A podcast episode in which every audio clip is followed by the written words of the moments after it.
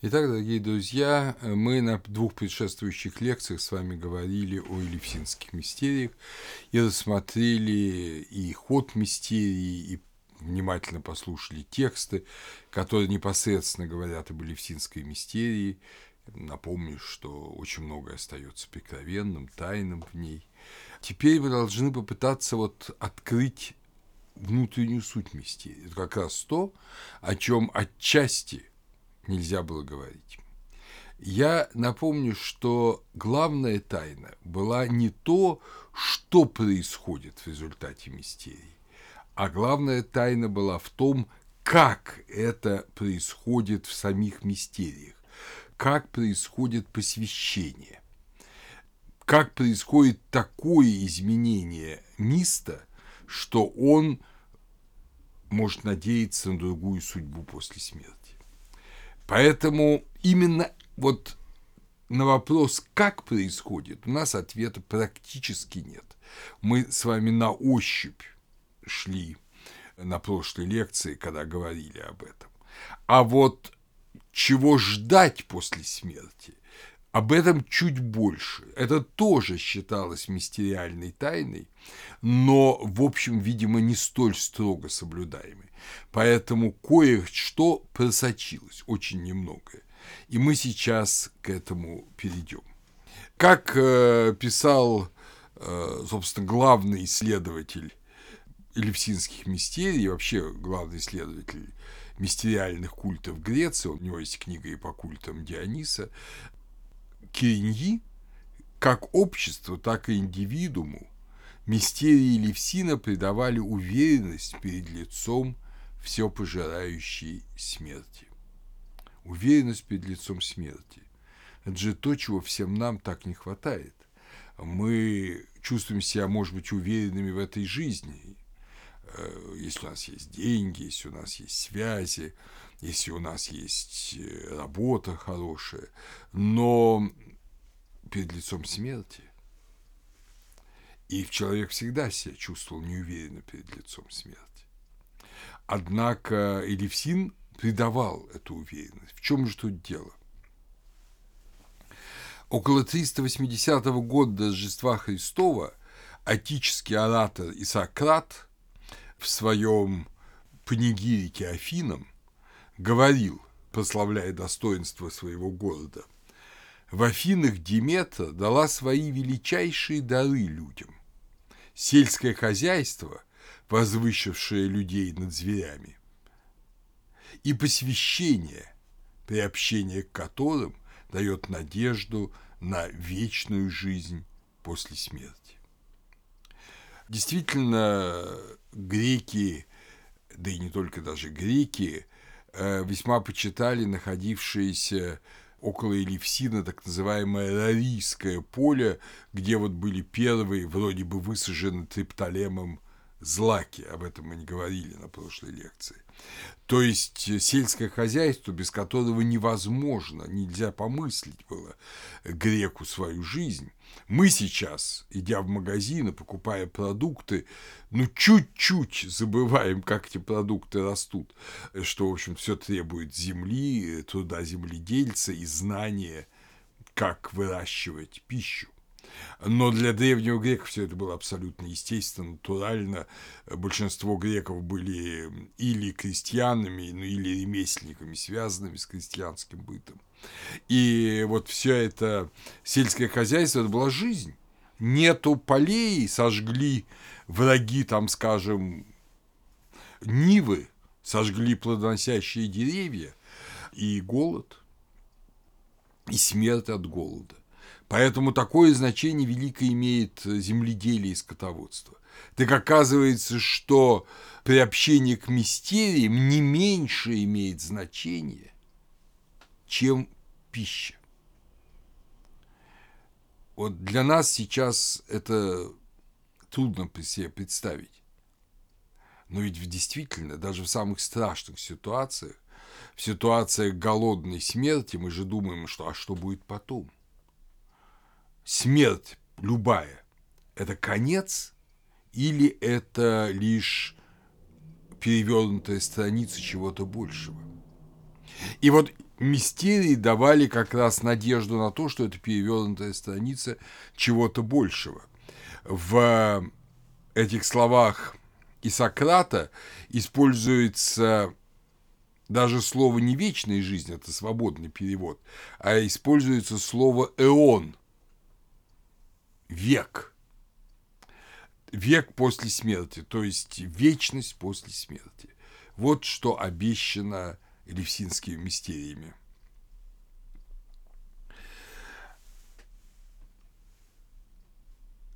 Опять же, как все это делалось? Тайна. Павсаний, помните его описание Эллады? Вот в этом описании Эллады, когда, когда он переходит к Элевсину в своей книге об Атике, он э, говорит, описывать же то, что находится внутри стен святилища, мне запретил виденный мною сон, а кроме того ясно, что непосвященным не подобает слышать о том, на что им смотреть запрещено. Мы помним, что самая главная тайна – это нечто увиденное, да, иерофант, показывающий святыню. Вот на то, что смотреть запрещено, об этом и слышать запрещено. Следовательно, все покрыто покровом тайны. Павсаний, ну, римский, культурный, по тем понятиям, как мы бы сказали, современный человек, совсем не такой примитивный магист, но он э, подчеркивает, что сон, во сне что-то ему было открыто, что нельзя рассказывать о э, элевсинских, вот внутреннем убранстве внутреннем э, виде святилища Левсинского на страницах своего путеводителя, на страницах своей книги. Христианский автор, который не имеет в виду Елевсина, но говорит вообще о тайне святыни, это Дионисий Ариапагит пишет, мистическим речением более приличествует скрываться с помощью умолчаний и священных загадок, и надо держать недоступным для многих священную тайну, великую и сверхмирную истину небесных умов, ибо не всякий священ, и не у всех, как говорят речения, то есть Писание, разум. Ну, ссылка на первое послание к Коринфянам. То есть э, даже древние христиане знали вот то, что о чем-то говорить нельзя – есть где-то тайна. И у нас лишь какие-то отрывки, совсем отрывки из этого тайного знания. Например, э, видимо, мистериальный гимн Элевсина присутствует в фрагменте папируса Александрийского жреца Филика, третий век до Рождества Христова ну, естественно, поскольку все эти были священнодействия, они должны были быть где-то записаны. Люди бы иначе не смогли бы их запомнить. Традиции выучивания больших текстов наизусть, которая была в Ведах, в Греции не было. И вот там есть такой фрагмент. К Диметрии обращается, видимо, Иерофант со словами «Приведи Персифону обратно под звезды». То есть из этого маленького фрагмента мы узнаем, что Диметр спускается в подземное царство и выводит из него свою дочь. Это таинственное схождение и выход вновь, они, конечно, связаны не с одной Персифоной, они связаны и с каждым человеком, посвященным. Чуть позже мы об этом будем говорить. Но пока посмотрим, какую завесу нам приоткрывает Платон. В своих диалогах Платон говорит больше, по сути, чем все остальные древние авторы. Во-первых, общая точка зрения. В диалоге Федон Кебет говорит Сократу, Люди опасаются, что, расставшись с телом, душа уже нигде больше не существует, но гибнет и уничтожается в тот самый день, как человек умирает. Едва расставшись с телом, выйдя из него, Она рассеивается, словно дыхание или дым, разлетается, и ее решительно больше нет. Так судит большинство людей. Вот так думали во времена Сократа, то есть в V веке до Рождества Христова греки в основном. Но, как вы помните, сам Сократ возражает и Кебету, и другим э, своим собеседникам на этой своей последней беседе, которая описана в Федоне. И приводя целый ряд доказательств, которые, надо сказать, смешным образом очень долгие годы даже ну, у нас диалог Федон в советское время был практически засекречен. Его впервые издали в 70-е годы с массой оговорок. С массой оговорок, что все это, в общем, неправда, с огромными предисловиями. Удивительно, да, текст написан две с половиной тысячи лет назад. Именно потому, что там говорится о бессмертии души. Понимаете, как боялись в нашем обществе советском, э, чтобы люди поверили в бессмертие души. Чтобы люди не думали все так, как думает Кепет как хотелось, чтобы все так думали. И вот Сократ, отвечая своим ученикам, говорит, «Стало быть, сими, наши души до того, как им довелось оказаться в человеческом образе, существовали вне тела и уже тогда обладали разумом». Тоже Федон в орфической таблетке, а об орфизме будем говорить на следующей лекции, говорится, я выхожу из горестного круговращения бытия. Значит, есть не только существование до вхождения в тело, но есть и круговращение. В конце платоновского диалог государства, посмотрите, большой кусок, его невозможно прочесть, но здесь, но вы его посмотрите, это государство 614-621. Это рассказ Эра, сына Армения, о том, как он попал в тот мир, в иной мир и увидел, как души выходят из инобытия, входят в тела, выходят из тел, как они судятся и так далее, и так далее. Это целый большой рассказ. Конечно, как мы говорим, это одно из преданий. Предание об Эре – это один из мифов Платона. Но Платон не рассказывал э, детских сказок. И, безусловно, он рассказывал в таком немножко литературном виде – некое важнейшее знание, тем более, что огромный диалог о государстве, об устроении государств заканчивается идеей ну, государство служит, естественно, сохранению нравственного начала в обществе, не надо этого забывать. А в конце он говорит, для чего, собственно, это нравственное начало. Это нравственное начало не для самого государства только, а в первую очередь для того, чтобы помочь людям правильно после смерти войти в вечность. И отсюда вот это завершение диалога о государстве мифом об Эре. Посмотрите его обязательно. Но к тому же самому много раз обращается Платон э, в других своих диалогах. И там уже кусочки не такие большие, и я позволю себе их зачитать. Вот Федор, 249. А. Но туда, откуда она пришла, душа, никакая душа не возвращается в продолжении десяти тысяч лет.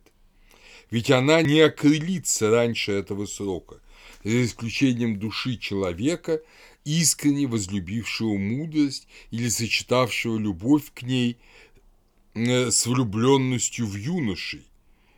Эти души окрыляются за три тысячелетия круговорота, если три раза подряд изберут для себя такой образ жизни и на трехтысячный год отходят.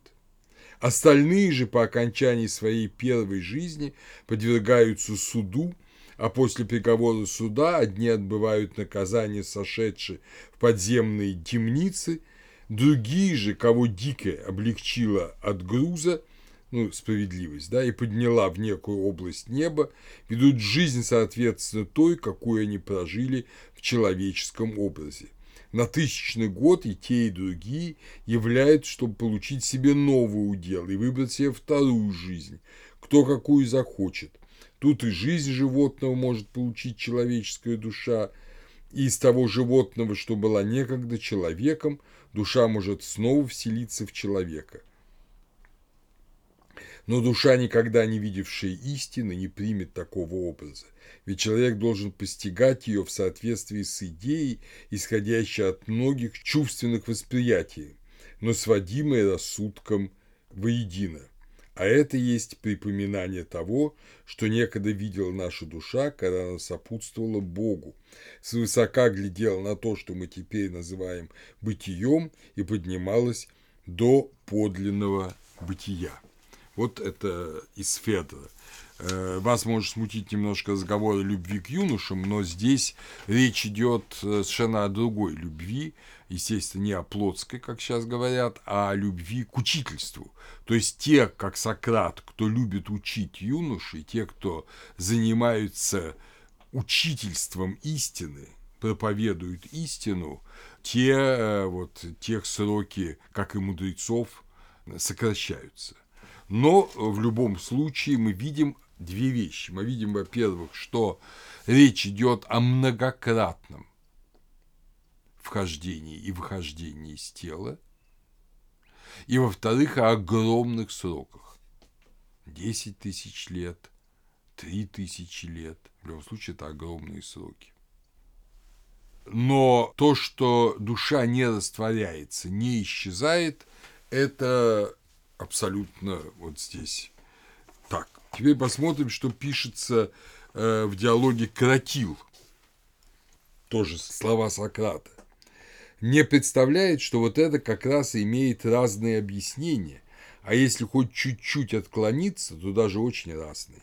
Многие считают, что тело или плоть сома подобно могильной плите, скрывающей погребенную под ней в этой жизни душу то же время эта плита представляет собой также и знак Сэма, ибо с ее помощью душа обозначает то, что ей нужно выразить, и потому тело правильно носит также название Сэма.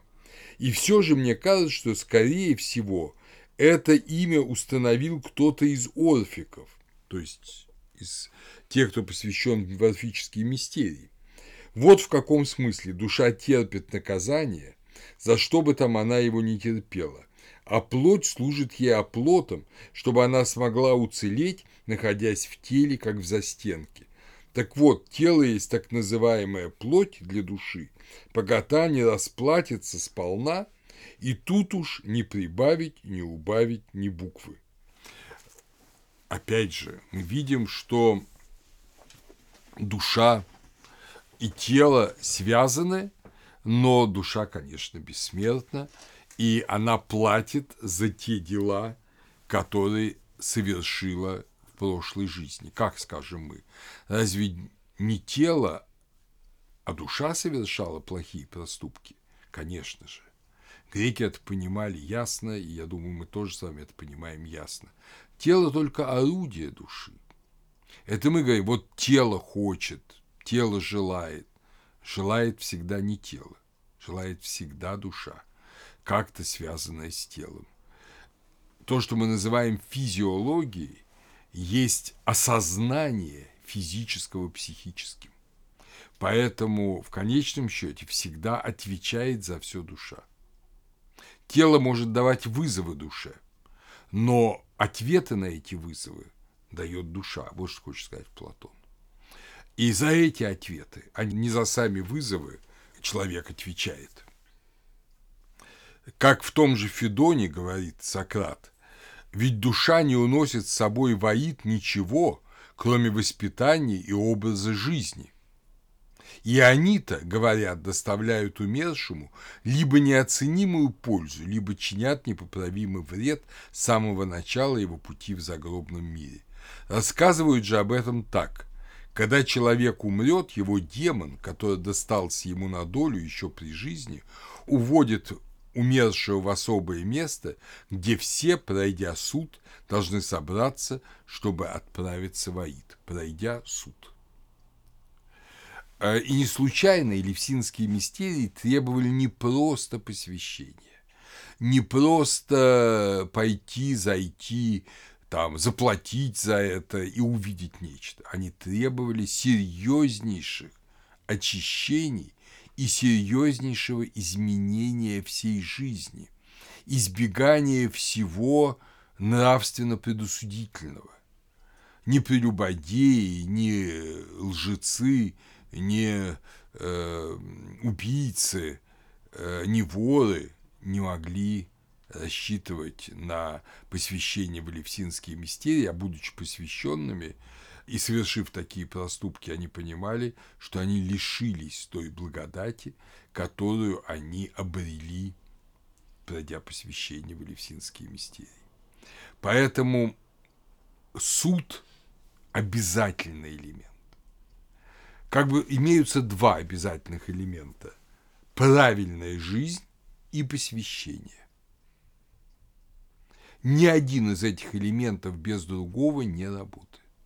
Ну, собственно говоря, так же, как и в христианстве. Понять, христианином нельзя стать, не пройдя таинство омытия крещения. Но пройдя это таинство и не ведя, соответственно, нравственную жизнь, мы скорее еще больше осудимся, чем оправдаемся. То же самое и в мистериях. Но вернемся, однако, к идее перерождения, очень важной в этом мистериальном плане. Потому что вот именно об этом элевсинские мистерии непосредственно не говорят. Но посвященные в них люди, вот Платон, да, например, да и Пиндер в знаменитом своем 96-м фрагменте говорит, что Персифона посылает на девятый год очистившиеся души снова на землю, на девятый год после смерти. Персифона посылает очистившиеся души снова на землю. Ну а во второй Олимпийской оде он уже откровенно говорит, что после трех рождений и смертей, если все три жизни человек прожил достойно, он отправляется на острова блаженных. Вы это помните, это я читал. Так что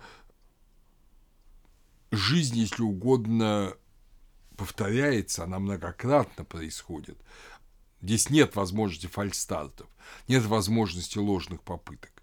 Вот наоборот, должны быть три правильных попытки по Пиндеру, да, и постепенное совершенствование приводит к победе над смертью у Платона. У Вергилия в Эниаде, в шестой книге знаменитой, есть тоже фрагмент, где рассказывается об этом в таком немножко римском, латинском, научном плане, но тем не менее. Душ семена рождены в небесах и огненной силой. Видите, перемещается центр. Мы не рождены на земле и должны прийти на небо как многие думают, а мы рождены на небесах и оказались на земле и должны вернуться на свою родину. Потом, когда мы будем с вами изучать индуистское брахманические учения, в том числе учение о пяти огнях, панчагни, мы узнаем, что это одно из учений Индии. Видимо, это вообще индоевропейское древнейшее знание которое просто артикулировано таким образом. Хотя замечу сразу,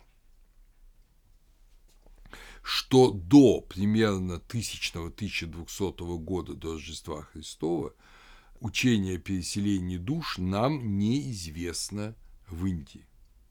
Или оно скрыто очень хорошо, или его не было. Первое упоминание переселения душ э, есть в Сатапатха Брахмане.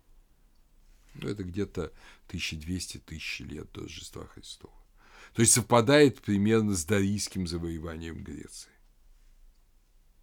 Но и в Древнем Египте ничего подобного не было. Вот так что история религии нам предлагает вот такие вот хронологические загадки. Но тем не менее.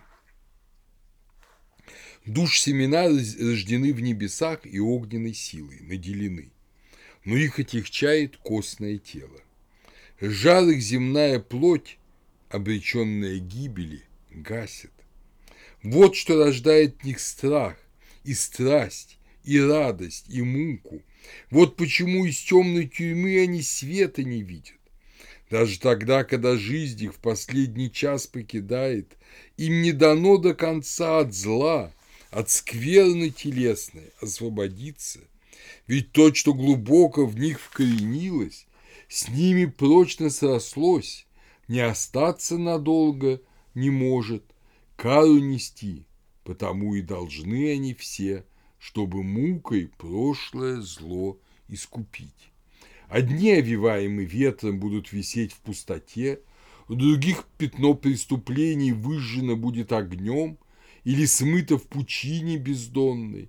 Маны, то есть э, духи, предки, любого из нас понесут свое наказание. Чтобы немногим затем перейти в простор Элизийский, время круг свой замкнет – минуют долгие сроки. То есть немногие пойдут в Елисейские поля, вот в Элизиум. Вновь обретет чистоту от земных избавленной порчи. Душ изначальный огонь эфирным дыханием зажженный, времени бег круговой отмерит десять столетий. Опять же, ведь тысячи лет, как у Платона. Души тогда к литейским волнам божество призывает, чтобы, забыв обо всем, они вернулись под своды светлого неба и вновь захотели в тело вселиться.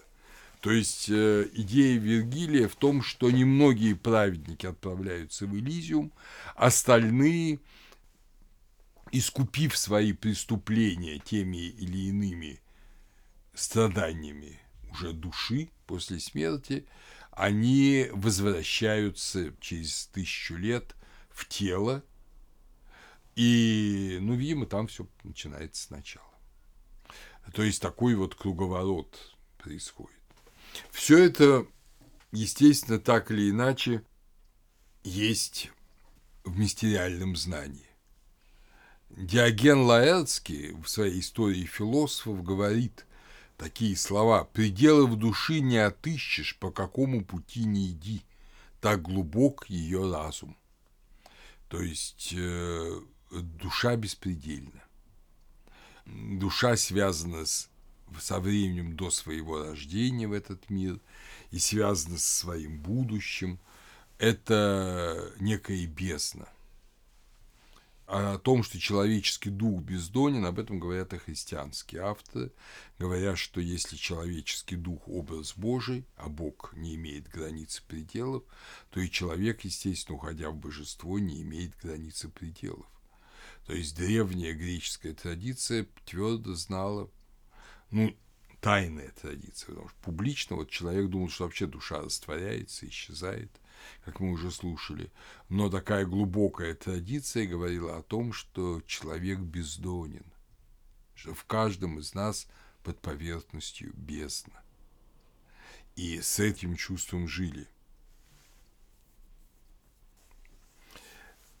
Опять же, в том же Федоне Сократ объясняет, те, кому мы обязаны учреждением таинств, были не так уж просты – но еще в древности приоткрыли в намеке, что сошедший воит непосвященным будет лежать в грязи, а очистившийся и принявший посвящение, отойдя воит, поселится среди богов. Те, кто сведущ в таинство, говорят, много тирсоносцев, да мало вакхантов. Тирсоносцы – это те, кто участвовали в шествиях, в таинствах несли эти тирсы, и даже, быть может, приходили в Анактеон и видели э, вот это великое откровение, но которые не смогли свою жизнь сообразовать с этой великой тайной, и поэтому ничего не достигали. А вакханты, Помните этот крик Иак, который обязательно был такой восторженный, иступленный крик, который связывает левтинские таинства с дионисийскими, о которых мы тоже будем говорить вскоре. Вот э, вакханты настоящие, они как раз должны поселяться среди богов, быть на Олимпе, подобно Гераклу. Вот цель. И Федоне э, Сократ объясняет, поистине существует и оживание, анабиосис, и возникновение живых из мертвых. Существует и души умерших, и добрым между ними выпадает лучшая доля, а дурным – худшая. 72D. Э, Федон. Вы видите, что речь идет и о бессмертии души, и о воскресении анабиосис, восстановлении биос жизни, да, а и о оживлении, и о том, что это зависит от поведения, худшим одно, лучшим другое. Греческая традиция однозначно приписывает учение о переселении душ Пифагору.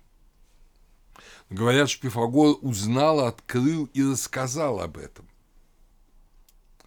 Очень соблазнительно говорить о том, что это индийское влияние. Но на самом деле от Пифагора до рийского нашествия не так много времени, ну, там, 300 лет, 400 максимум лет. И до этого времени, до, как я говорил, 1200 года, и в Индии нету таких сведений. Это новое знание, и в Египте его нет. То есть где-то около 1000-1200 лет до Рождества Христова в мир приходит новое знание. Вот мы э, говорим об осевом времени, а осевое время – это более позднее время, это 8-5 века. Оказывается, что вот великое новое знание было и тогда – учение о анабиозисе и повторяющейся жизни. Мы не говорим о том, на самом деле это так, не на самом деле. Илья Явет не ставит этого вопроса. Он говорит о том, что это появляется новое знание. Египетская традиция, которая существовала до этого уже тысячелетия, очень глубокой, письменной, ей не, не нужно было это новое знание, оно там и не проявилось. Мы его там и не встречаем. А вот э, э, в Греции оно появилось. И, кстати говоря, даже э, есть основания предполагать, что в эпоху Христа оно существовало и в Палестине. Помните, в 10 главе, по-моему, Евангелия от Иоанна, когда речь идет об исцелении слепорожденного, спрашивают ученики Христа, кто согрешил, он или родители его, что он родился слепым? Ну как он мог согрешить сам, чтобы родиться слепым? Понятно, что только в предыдущей жизни. То есть да, это значит наказание за предыдущую жизнь. Что ж согрешили родители, это понятно. А он сам. То есть эта идея о э, вот возвращающейся жизни, она была очень широко распространена в Средиземноморье. И, как видите, среди народов, народных, простых жителей Палестины, которыми были ученики Христа, и среди таких высокоумных людей, как Вергилий. Однако вернемся к Элевсинским мистериям. Опять же,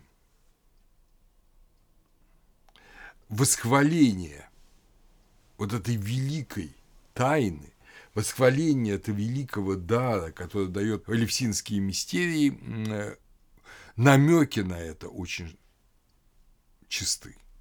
Вот палатинская антология. Палатинская антология – это собрание греческих эпиграмм.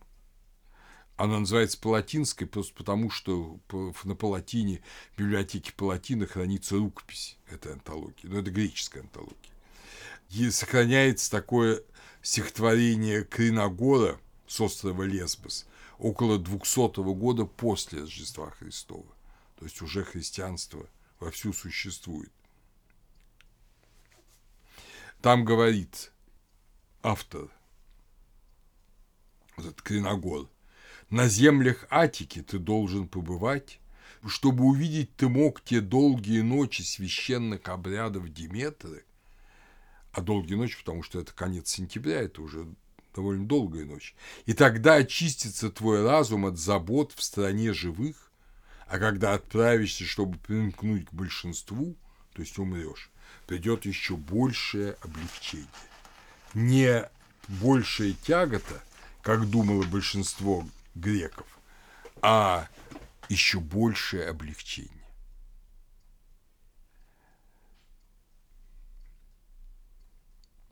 Жизнь после смерти не пугает посвященных. В недошедшей до нас трагедии Триптолем Софокл писал, фрагмент 837, Трижды благословенны те из людей, кто после созерцания этих обрядов элевсинских, опять же, внимание, созерцание, да, не слушание, не изучение, созерцание, сходят в. Только они смогут там обрести истинную жизнь, другим же уготована горькая участь.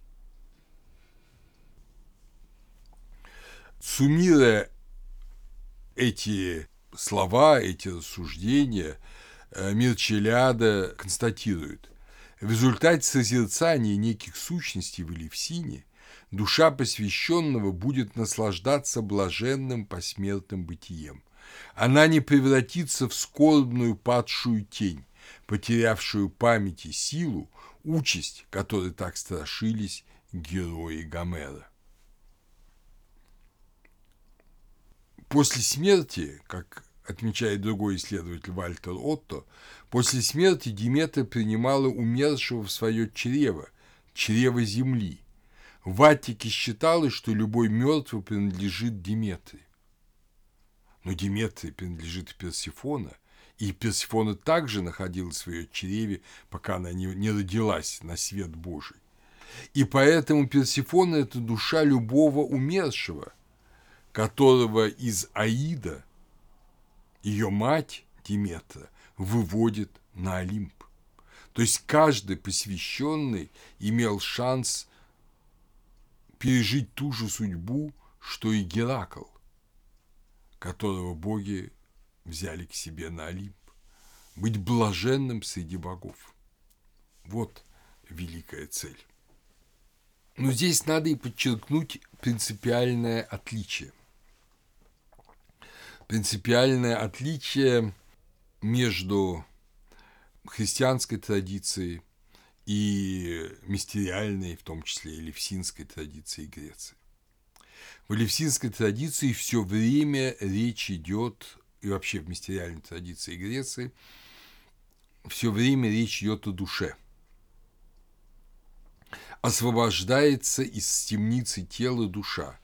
Тело в лучшем случае знак души, ипостась души, подставка души на время для этой земной жизни, для жизни материальной, поэтому нужно, нужно материальное тело. Но душа должна выйти из этого тела. И именно душе открывается возможность пребывания на Олимпе. Опять же, сложная и странная Э, контаминация. Вы же помните, что греческие боги, они вроде бы духи, они не имеют плоти, и в то же время они имеют плоть, потому что они вот могут соединяться даже с людьми и рождать от них детей или зачинать детей у людей, у человеческих женщин. Они испытывают боль. Помните, когда Гомер пишет, что копье попало в э, Арея, и как он дико закричал при этом. Они, боги, испытывают боль, а какую дикую боль испытывает э, Прометей, когда его мучает орел Зевса. Если бы духи не испытывали никакой боли, так зачем надо было выклевывать Прометею печень? То есть, с одной стороны, тело есть, с другой стороны, тела нет. То же самое и у людей. Как может быть тот же Геракл мужем богини, если у него нет тела. Значит, тело есть, но какое-то иное тело. И вот Опять же, мы вспоминаем здесь апостола Павла, который говорит, что не все мы умрем, но все изменимся в один миг после второго пришествия Христова. И тело будет другим, но это будет тело. Поэтому замечание Платина в третьей книге Энеат 366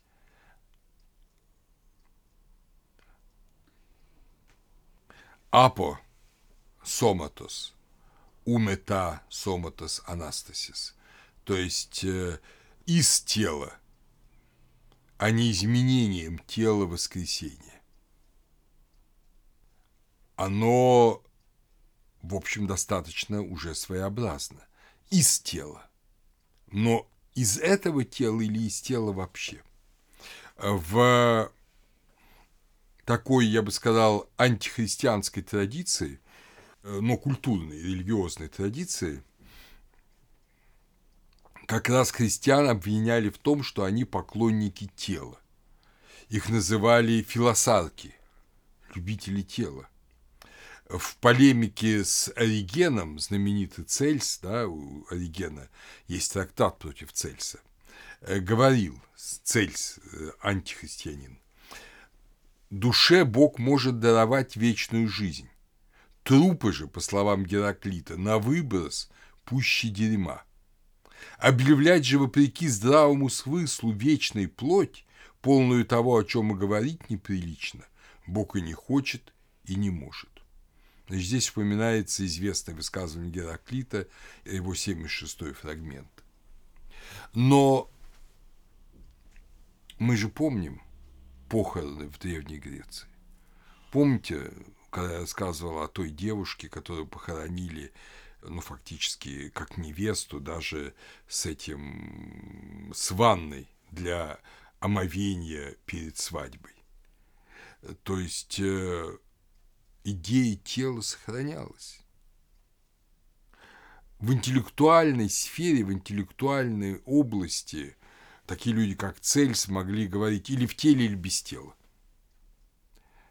Но был, видимо, и третий выход, и он был известен в мистериях, известен мистам.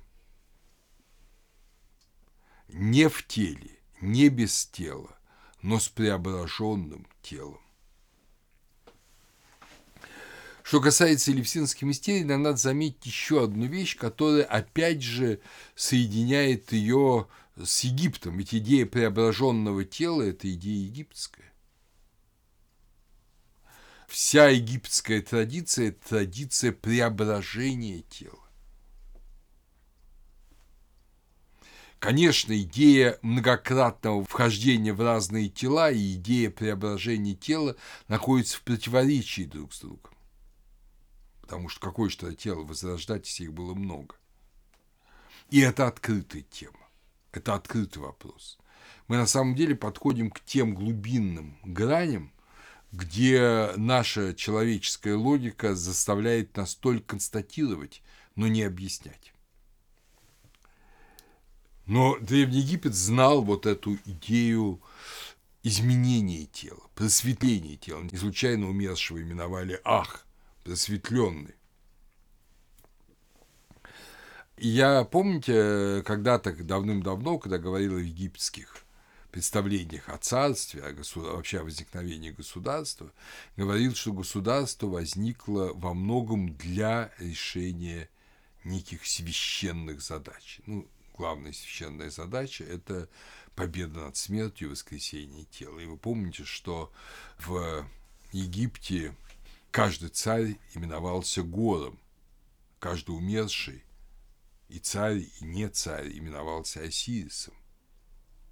А это был сын Осириса, который побеждает смерть. Побеждает смерть чем? Правильным священнодействием. Вот тем самым правильным ритуалом. И это удивительным образом сохранилось в элевсинских мистериях.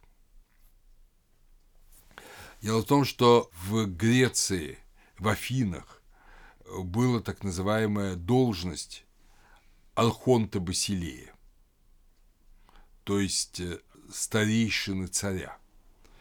эти архонты Басилеи происходили из рода древних отических афинских царей. В Афинах была давно республика. Всем управляло народное собрание. Но на месте старого царского дворца еще времен монархии находилась резиденция Архонта Басилея. И в Алевсинских мистериях, по крайней мере, на первом их этапе, на том этапе, который происходил в Афинах, Архон Басилей и его жена,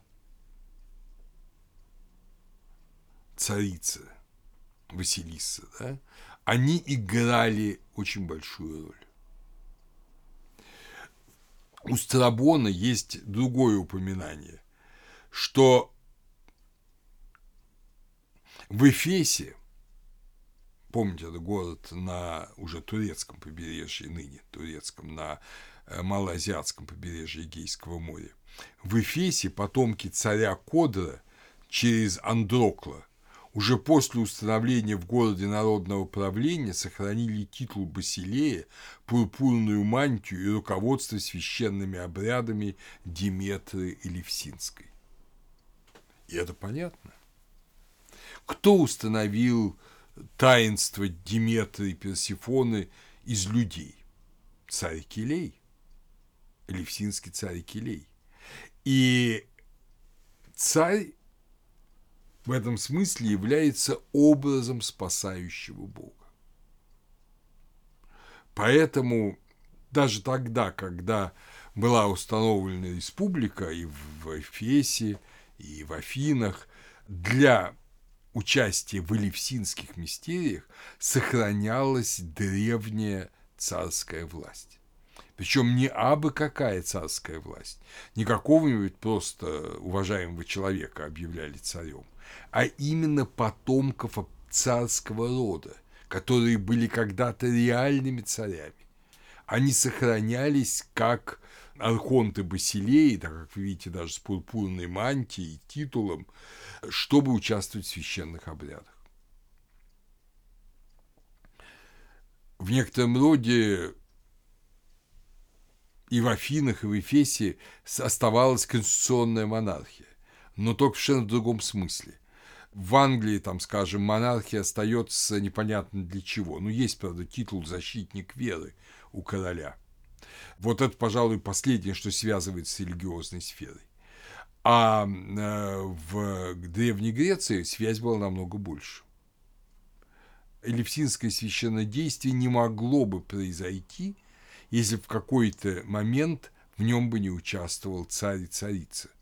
Так же, как Диметра не могла бы прийти на землю и учредить таинство, если бы не Келей, если бы не его жена Метанира, да, ежели бы не их сын Демофонт, которого, как вы помните, Диметра опускала в огонь.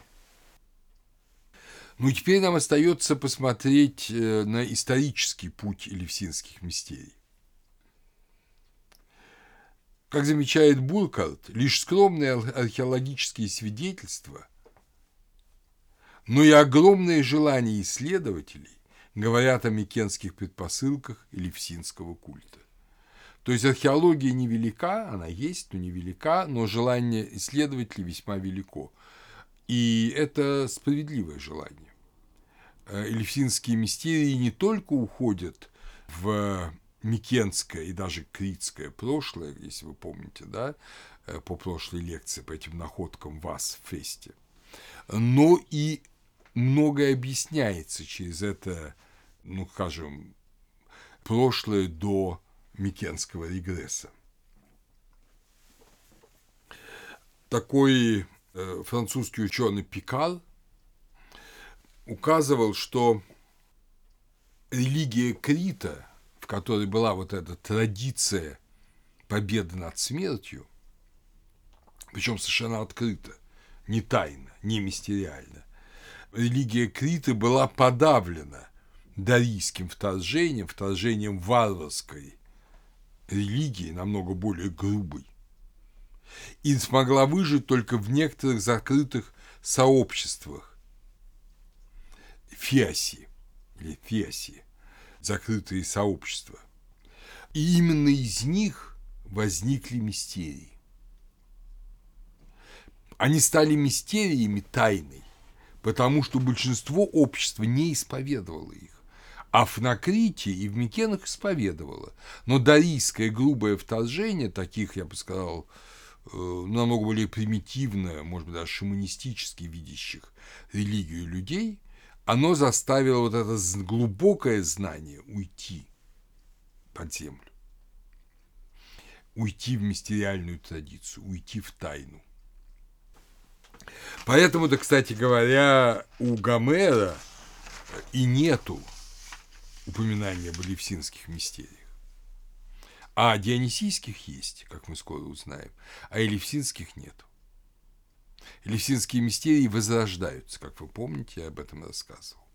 Возрождаются уже на, при Пятой Олимпиаде по прямому повелению Дельфийского оракула. Видимо, до этого они были сколько, ну, полтысячелетия, а то и больше в забвении. А потом они расцветают, потом они приобретают гигантскую силу, потом постепенно затухают, их вытесняют новые традиции, конечно, христианство, но также и митроизм, который тогда, в втором-в третьем веке, был очень ощутимым соперником христианства. Император Юлиан Отступник, который во многом действительно старался восстановить древнюю эллинскую религиозную традицию, он, вы помните, правил в 361-363 годах после Рождества Христова. Потому он отступник, апостат, именно потому, что он отступил от христианства, он был же крещенным, но ушел из христианства снова в дохристианскую традицию. Так вот, он возобновил элевсинские мистерии и поставил последнего иерофанта из рода Эвмалпидов. Как вы помните, я недавно вам на прошлой лекции рассказывал, что император Валентиниан уже после гибели Юлиана запретил все ночные празднества в 364 году, но по просьбе протекстата Ветия Агрария, который говорил, что запрет Элевсинских мистерий сделает жизнь греков невыносимой, абиотос, невыносимой. Вот какое значение имели левсинские мистерии. Мистерии были вновь разрешены к совершению в соответствии с традицией. То есть христианский император Валентиниан разрешил. И эти мистерии продолжались еще 28 лет. Они были вновь прекращены императором Феодосием I в 392 году, а в 396 году Элевсинское святилище и вообще вот это все Элевсинское священное место, священный топос, был разорен готами под предводительством Алариха. Мистерии прекратились навсегда. Евнапий, один из последних мистов, посвященный тем самым последним иерофантам в мистерии – в биографии неоплатонника Максима так рассказывает о завершении мистерии в Греции. То есть он был очевидцем всего этого. Я напомню, что нельзя было не только рассказывать о мистериях, нельзя было называть и имени Иерофанта. И Евнапий не называет имен Иерофантов. Обратите на это внимание. Он пишет просто, что это из рода Евмалпидов, но нет личного имени. Имени последнего иерофанта того времени и назвать не могу. Достаточно сказать, что он был из рода Евмалпидов и посвятил автора, то есть самого, самого Евнапия, в мистерии. Именно он предвидел разрушение святилища и гибель всей Греции. В присутствии автора он ясно сказал, что его место займет верховный жрец, не имеющий права приближаться к трону Иерофанта, ибо служить он будет другим богам и даст им страшную клятву никогда не руководить иными церемониями. И тем не менее он станет руководить, даже не будучи гражданином Афин. Святилище, настолько далеко простиралось его пророчество, будет разорено и разрушено еще при жизни пророка. Останется жить он презираемый за свое безграничное честолюбие. Поклонение двум богиням, то есть Персифонии и Диметрии, придет к концу прежде его смерти, этого второго Иерофанта, и он, лишенный былого почета, перестанет быть верховным жрецом, и жизнь его будет недолгой. Так все и произошло, как только человек из Фестий, э, имевший звание отца в мистериях Митры, стал Иерофантом. То есть, когда вот незаконный человек, не из рода Эвмалпидов, посвященный в мистерии Митры, имевший высокое посвящение в митраистских мистериях, он стал иерофантом. Это был последний, но незаконный иерофант. Через Фермопилы хлынули варвары в главе с Аларихом. Они неслись, как на скачках, как по вытоптанному лошадьми полю.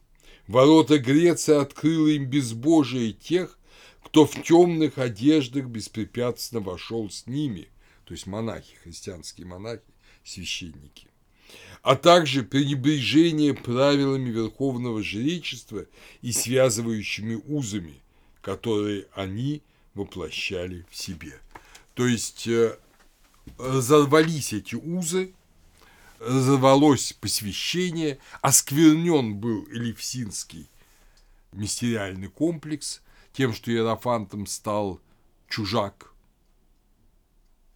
Народ переметнулся, как говорит Ивнапий, к людям в черных одеждах, то есть к крестьянам, и Греция, Эллада прекратила свое существование. Но в то же время Элевсин, как теперь ясно, не оказался тупиком, не оказался просто отсохшей ветвью. И я здесь позволю обратиться к одному из интересных очень русских эмигрантских богословов, протерею Василию Тиньковскому. Один из крупнейших наших богословов, автор двухтомника по истории русской философии, один из э, руководителей русского христианского студенческого движения, в своей апологетике писал, именно занимаясь религией ленизма. По справедливому замечанию Зелинского, вы помните, что Зелинский – это большой исследователь ленизма в предреволюционной России. Религия таинств Левсинских поставила в центр религиозного сознания вопрос о спасении человеческой души. Только там, где в ответ на искание личного бессмертия душе открылась возможность обрести спасение через приобщение к кому-то или чему-то в горней сфере, только там и могла создаться подлинная и творческая мистериальная жизнь. Языческие мистерии, ну, в данном случае греческие мистерии, высшая предельная точка в религиозном развитии Эллады – и чем больше наука раскрывает перед нами их созерцание и смысл, тем глубже проникаем мы в религиозный мир язычества, в данном случае греческой религии, в закрытую, но существеннейшую область его религиозных переживаний и чаяний.